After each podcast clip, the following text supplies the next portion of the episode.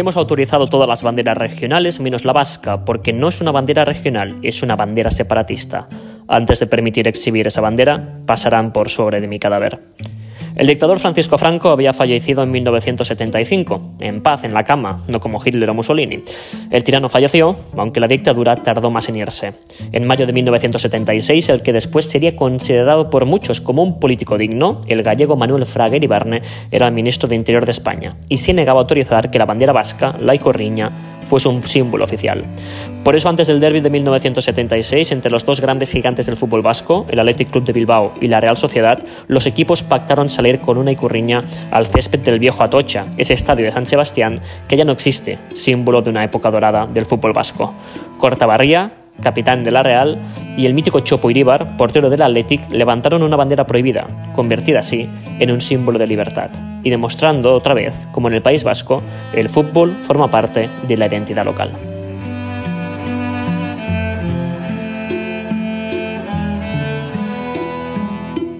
Un símbolo de libertad. Así nos define el periodista español Tony Padilla lo que significó la icurriña en las épocas de Franco y de la herencia franquista porque en esos tiempos de oscuridad en el país español, la bandera prohibida fue más que un emblema vasco. En aquel partido de 1976 entre la Real Sociedad y el Athletic Club de Bilbao, los futbolistas tuvieron la valentía de mostrar una bandera que el pueblo las bordó con su ternura y que cosió los trapos con su sufrimiento.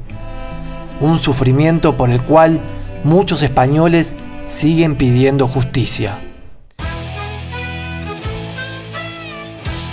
Soy Lucas Alduendo y esto es Fútbol Rebelde. Episodio 5. La icurriña de Atocha.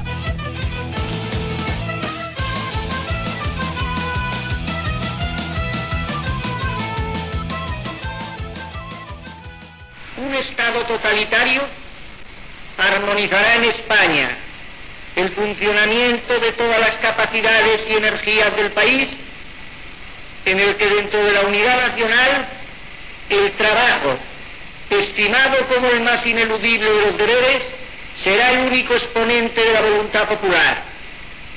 Y, merced a él podrá manifestarse el auténtico sentir del pueblo español a través de aquellos órganos naturales que como la familia, el municipio, la asociación y la corporación harán cristalizar en realidades nuestro ideal supremo.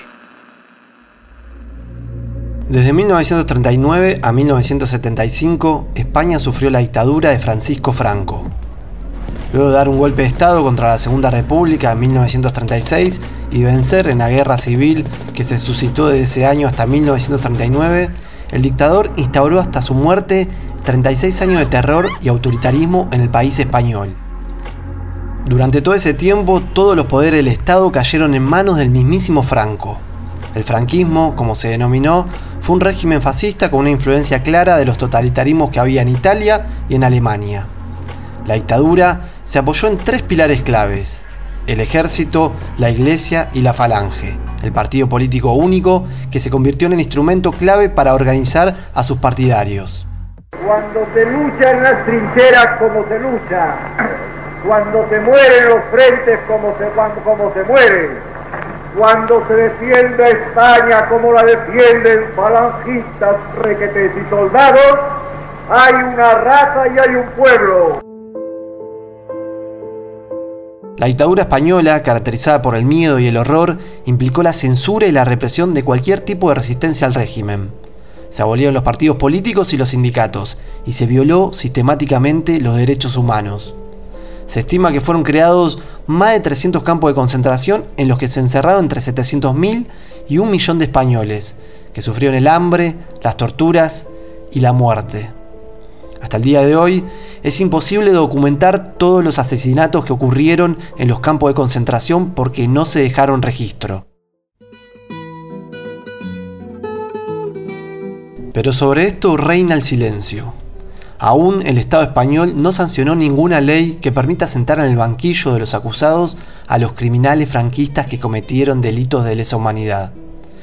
Todavía hay toda una sociedad que busca a los desaparecidos, a los cuerpos de los asesinados deseando poder enterrarlos y a los hijos recién nacidos que les fueron arrebatados a las madres durante esa época. Pasan los años y la lucha contra el olvido sigue vigente, en búsqueda de la verdad, la justicia y la reparación a todas las víctimas del franquismo. No hay nadie que, que, se ocupe y que, y que te diga, te voy a ayudar a, a recuperar esos restos, no lo hay. Sí, le mataron a su hermano y a su padre, a los dos. Buscándole a mi abuela toda su vida. No puedo hablar. Cuando se van ya es doloroso, pero cuando te la roban, imaginaros cómo es. Es tremendo. Yo he conocido a mi madre llorando toda la vida. Llorando. Siempre por ellos. Quedaría, no sé, lo que me pidieran de lo que tuviera por, por verlo, por ver sus huesos y poder llevarlos donde mi madre. Y en el mundo del fútbol, fiel reflejo de la sociedad, también sigue siendo un tabú la represión franquista.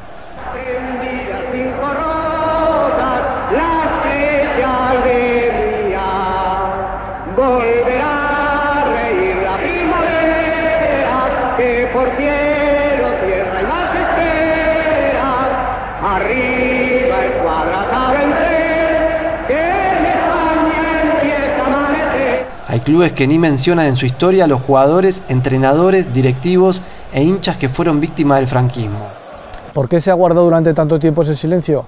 Bueno, pues fundamentalmente, como ha sucedido con el resto de muchos de los familiares represaliados, porque durante mucho tiempo no se ha querido hablar de ello. O ha habido una autoprotección propia de los propios familiares por mm, cuidar a las siguientes generaciones para que no volviera a suceder pues, eh, capítulos como los que se dieron en aquella época y por otro lado porque a muchos clubes les ha convenido mantener las buenas formas, entre comillas, y mantener en el anonimato a toda esta gente y en el olvido y, dar una historia oficial que en realidad no respondía, no respondía a la realidad. Muchas historias de fútbol y franquismo se desprenden de aquellos tiempos, pero la que nos incumbe en este episodio tiene que ver con una de las decisiones que tomó Franco y que persistió hasta después de su muerte, la prohibición de la icurriña, la bandera del País Vasco. Al igual que pasó con los emblemas y la cultura propia de los territorios de Cataluña y Galicia, la dictadura prohibió y persiguió toda representación vasca, toda la cultura que no represente a la Gran España.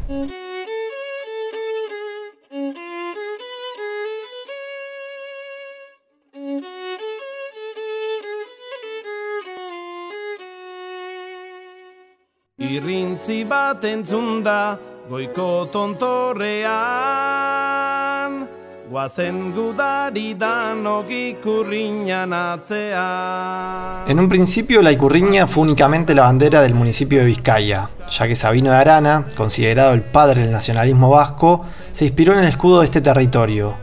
Pero para comienzo del siglo XX fue perdiendo ya su connotación territorial vizcaína y acabó por considerarse como la bandera de todos los vascos, siendo su interpretación popular la que hoy todavía conocemos. Su fondo rojo, que simboliza al pueblo vasco, su aspa verde, que la independencia, y su cruz blanca, la concepción cristiana de la vida. El rojo que hace indicación del país, el aspa verde eh, hace referencia a la batalla de Arrigorriaga que tuvo lugar eh, supuestamente el día un día de San Andrés y entonces hace una referencia a la independencia o a la lucha de los vascos por defender su libertad. Y luego la cruz blanca, la idea de Dios estaba por encima de todas las cosas. La Icurriña fue izada por primera vez en Bilbao en 1894 y declarada en seña oficial vasca a través de un decreto del gobierno provisional de Euskadi el 19 de octubre de 1936, en plena guerra civil. Sin embargo, a medida que las tropas alzadas contra la República iban haciéndose con el control del territorio vasco, fueron destruyendo todas las icurriñas que encontraban en el camino. Tras la victoria fascista, la bandera fue proscripta y aquellas personas que fueron descubiertos llevándola, portándola o dibujándola sufrieron castigos, recibieron multas o fueron a prisión. La bandera proscrita por Franco aparece en lugares inesperados, en monumentos del régimen, en la Plaza de la Constitución de Donosti, el día de la tamborrada. Ahora estamos en Burgos, día de la hispanidad. La operación Malato. La bandera vasca amanece en la torre de la catedral, en el corazón de España. Es la hora del desafío y del riesgo. Para la resistencia vasca, El haber Yaguna de Pamplona tiene trascendencia especial. Una nueva ofensiva. Sin embargo, durante todo ese periodo de proscripción, la bandera se volvió un símbolo antifranquista, y portarla o flamearla se volvió un acto de rebeldía ante la dictadura. Durante ese tiempo, militantes de la organización ETA llegaron a colocar bombas camufladas bajo Icurriñas. Por eso es que hasta el día de hoy la bandera quedó asociada como un emblema separatista. Españoles, Franco ha muerto. Cuando muere Franco en 1976, España comienza a transitar el camino hacia la democracia, con un gobierno en el que aún pesaba la herencia franquista. En ese proceso se empiezan a legalizar las banderas regionales, salvo la Icurriña. El entonces ministro del Interior, Manuel Fraga Iribarne, dispuso que la Icurriña no era una bandera regional, sino que era una bandera separatista. En esa famosa declaración amenazó con una frase que quedó en el recuerdo. Antes de permitir exhibir esa bandera, pasarán por sobre mi cadáver. Dije efectivamente que la Icurriña, bandera ciertamente nacida y no se puede negar en contra de España, mal copiada en mi opinión del Union Jack por un hermano del señor Arana que mal copió la bandera británica, no era yo para autorizarla, otros la hicieron. Y mientras yo fui ministro de Gobernación, con razón y sin ella, no se autorizó y cumplí mi palabra como las cumplo todas. Sin embargo, ni Manuel Fraga ni nadie podría frenar el estado de ebullición en que se encontraba gran parte de la sociedad, que buscaba que de una vez por todas se acabara con la prohibición de su símbolo identitario. Es allí cuando sucede un hito clave en la reivindicación del emblema vasco, que más que la insignia de una región, se había convertido en la representación del antifascismo y de la democracia del pueblo español. Un hecho histórico que fue protagonizado por futbolistas. El ideólogo de esa hazaña fue Joyan de la Hoz Uranga, jugador de la Real Sociedad que lo apodaban Trotsky por su devoción al revolucionario soviético. El futbolista, plenamente consciente de la fuerza que estaba teniendo el movimiento a favor de la legalización de la icurriña, decidió dar su aporte desde el fútbol, entendiendo la visibilización que podía generar desde el deporte más popular del mundo. El partido elegido para dar el mensaje y así dar el empujón para acelerar los tiempos para lograr la legalización de la bandera fue el derby vasco del 5 de diciembre de 1976, que se iba a jugar entre la Real Sociedad y el Athletic Club de Bilbao en el estadio de Atocha. En el campo de los Tierra de Atocha, gran hinchada bilbaína con bandera, carracas y alirones. Van a jugar la Real de San Sebastián y el Atlético de Bilbao en partido de máxima rivalidad regional y sumamente importante para los bilbaínos en sus justas aspiraciones al campeonato de liga. El objetivo era que los dos capitanes que encabezarían la fila de sus respectivos equipos, Ignacio Cortabarría por parte del equipo blanquiazul y el arquero José Ángel Iribar del equipo rojiblanco, entren sosteniendo una bandera y curriña. Bueno, lo vivimos con la necesidad de hacer algo, porque la sociedad, después de, de tantos años de estar sometida y silenciosa, pues bueno, se estaba moviendo, reivindicaba muchas cosas y bueno, nosotros como futbolistas y parte integrante de, la sociedad también, pues, pues creo que teníamos que aportar algo, ¿no? Para que todo esto pasara, De la Hoz tuvo que armar toda una logística para que la bandera pueda entrar camuflada y no ser incautada de forma previa por ningún policía. El primer paso fue conseguir una icurriña. Como no se podían comprar en cualquier lugar, De la Hoz tuvo que pedirle a la hermana que le hiciera una. Luego llegó el día del partido. Sería De la Hoz el encargado de hacer la heroica. Él, que había quedado fuera de la convocatoria de José Antonio Irulegui, iba a ser parte de esta epopeya que quedaría en la memoria más que el mismo partido que luego ganaría su equipo por 5 a 0. Esa mañana, el 5 de diciembre, salió de su casa, en Getaria, con la icurriña escondida en el hueco de la rueda de repuesto que iba encajada atrás, abajo del baúl de su Fiat 128 azul, para superar los habituales registros policiales que se hacían en las cercanías del estadio. Efectivamente, la policía lo detuvo y registró el coche, pero no llegó a encontrar la bandera. El primer obstáculo había sido superado. Yo soy de Guetaria, yo venía de Guetaria en el coche con la y casualmente fui sometido a un control a la entrada de Ondarreta y la Policía Nacional no encontró la Icurriña. Ahora había que entrar a la Icurriña en el estadio de Atocha. Desde la calle Duque de Mandás, de la Hoz pasó la bandera por una ventana que daba al vestuario local, donde estaba Ignacio Cortabarría. La Icurriña llegó hasta Atocha y yo hablé con En aquel momento yo no estaba convocado, no jugaba. Y estaba Iriarte, el que estaba en el banquillo, y lo sacamos, yo se lo di a él para que se lo diera, previamente hablando con Cortabarría y, y Iríbar para que lo sacaran, y bueno, efectivamente lo sacaron. Luego, Cortabarría tenía que ocuparse de una tarea fundamental del plan. Tenía que ir al vestuario visitante para hablar con Iribar y contarle lo que había que hacer. El capitán del Atlético escuchó lo que le dijo el capitán de la Real Sociedad y fue a planteárselo al equipo. Si alguno del plantel decía que no, por la razón que fuera, se caería todo. Pero no, no hubo dudas. La decisión de los dos vestuarios fue unánime. Todos estaban de acuerdo con la reivindicación de acabar con la prohibición de la curriña.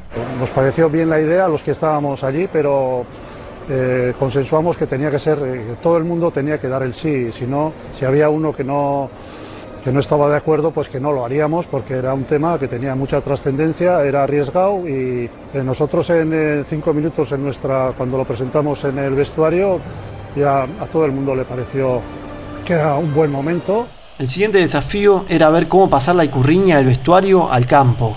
Para ir de un lado a otro había que pasar por un espacio que estaba atestado de la Policía Nacional.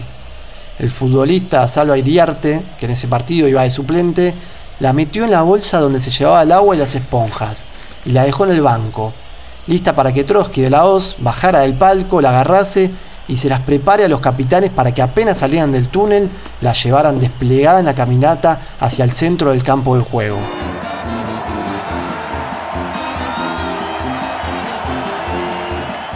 Y así sucedió.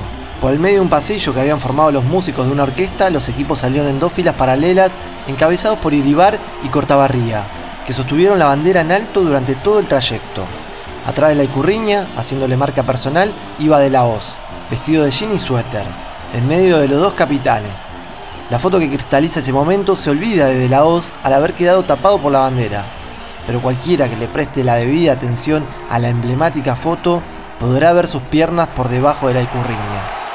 A partir de ese instante, la emoción recorrió las gradas del estadio de Atocha y los 30.000 espectadores enloquecidos agradecieron el gesto con una ovación atronadora y con un aplauso que se escuchó en todo el País Vasco. Entre lágrimas y abrazos, los hinchas fueron protagonistas de un hecho que tanto anhelaban.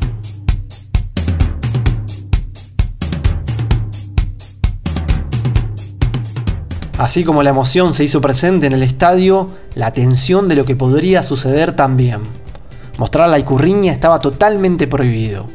Sin embargo, la policía decidió no intervenir.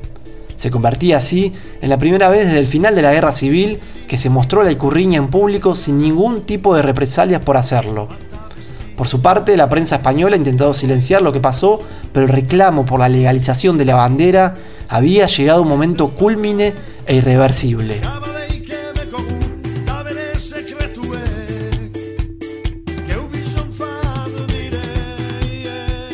El fútbol le acababa de ganar un partido crucial a la herencia franquista, porque el gobierno español, presidido en ese entonces por Adolfo Suárez, no quiso abrir un nuevo frente a los muchos problemas que ya tenía la transición.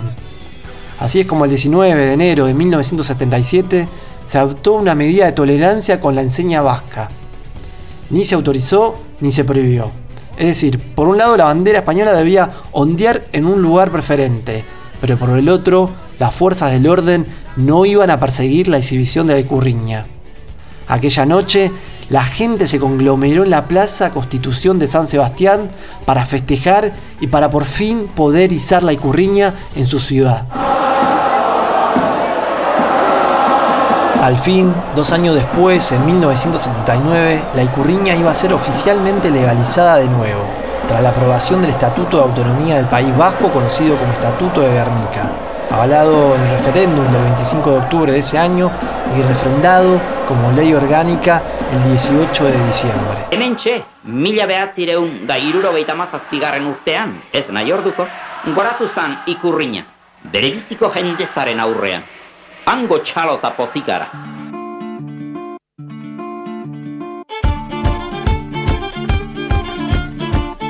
En cuanto a la bandera que cosió la hermana de De la Hoz y que fue protagonista de aquel partido, cualquier interesado puede apreciarla en el Museo de la Real Sociedad, como muestra evidente de que aquel derby del 5 de diciembre de 1976 aún permanece grabado en la memoria del País Vasco y de todo el pueblo español que ansió por mucho tiempo con la democracia en su país.